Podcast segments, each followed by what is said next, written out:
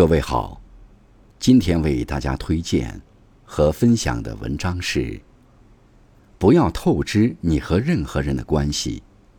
作者：吴桐，感谢刘峰先生的推荐。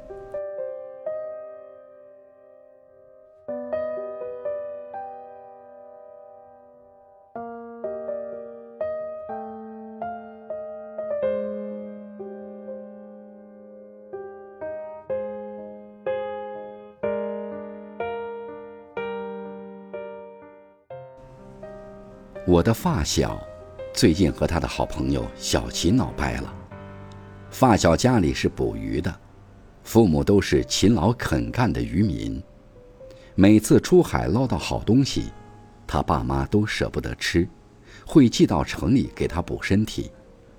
有时候寄得多了，他就喊上三两好友来家里聚餐。次数多了，小齐就向他提起。下次想向叔叔阿姨买一点儿，分给家人吃。发小把这事儿告诉爸妈，他爸妈也是实诚人，觉得小琪是女儿的好朋友，又孝顺懂事，顾念着父母，决定只收人家一半钱就行。往后，只要船靠岸，发小的爸妈都会捎上一些新鲜海货到城里。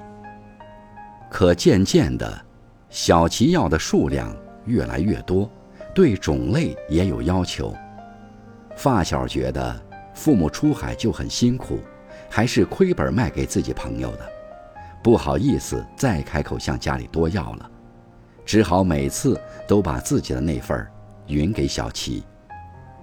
有一天，一位朋友告诉发小，其实小齐在他这儿买的海鲜，都不是自己要吃的。而是转手卖了赚一轮差价，卖的价格还不低。发小知道后，既难过又气愤，不光觉得自己的好心被糟蹋了，更可惜父母的辛苦和善良也被消费。人与人之间相处，最基本的就是真诚信任。如果打着感情牌，却丝毫不考虑别人。即使能获得一时的好处，实则也是自断后路，败坏人品。在网上看过一位网友分享的故事，他和女友原本感情稳定，他每天接送女友上下班，还会给女友打生活费。最近女友拿下驾照，男生答应给她一辆车开。一开始，女友以为是辆新车，到处炫耀。结果发现，送她的是旧车。听闻闺蜜男朋友要给闺蜜买辆新车，女友就更觉得脸上无光，责备男生给她丢脸了。男生也觉得生气又委屈，对这段感情感到失望，提出了分手。很明显，女生把男生对她的好当做了理所当然。但当你无视别人的付出，透支别人的真心，最后只会让别人心寒。生活中还有很多这样的理所当然，因为是朋友，所以理所当然的觉得可以不断的麻烦别人做这做那；因为是爱人，所以理所当然的认为对方的付出和牺牲都是自然的；因为做子女。所以理所当然的觉得父母可以无条件的接受你的坏脾气。可这世上又哪有那么多理所当然呢？不管处于什么样的关系里，都要时常提醒自己，别人对你的每一次好都来之不易。学会换位思考，多为对方考虑，别透支别人的信任，更别辜负那份只为你存在的温柔。和友好。我外婆有两个闺蜜，认识几十年，到现在关系还非常好。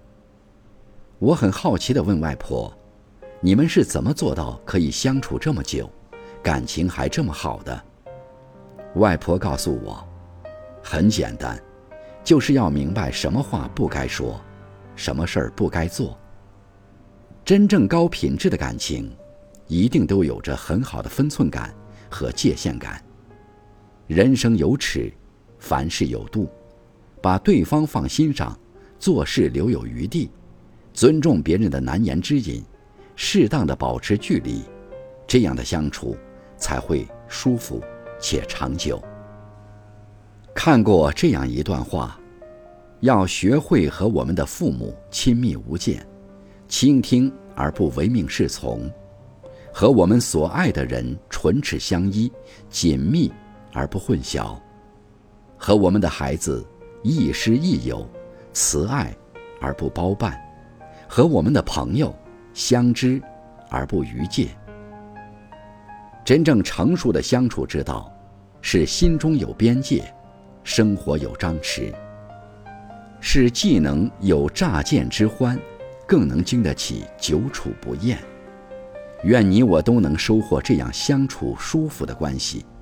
既能保持分寸感，又不会疏离；既能守住底线，又不至于淡薄；可以各自忙碌，又彼此牵挂，彼此惦记，简单又纯粹。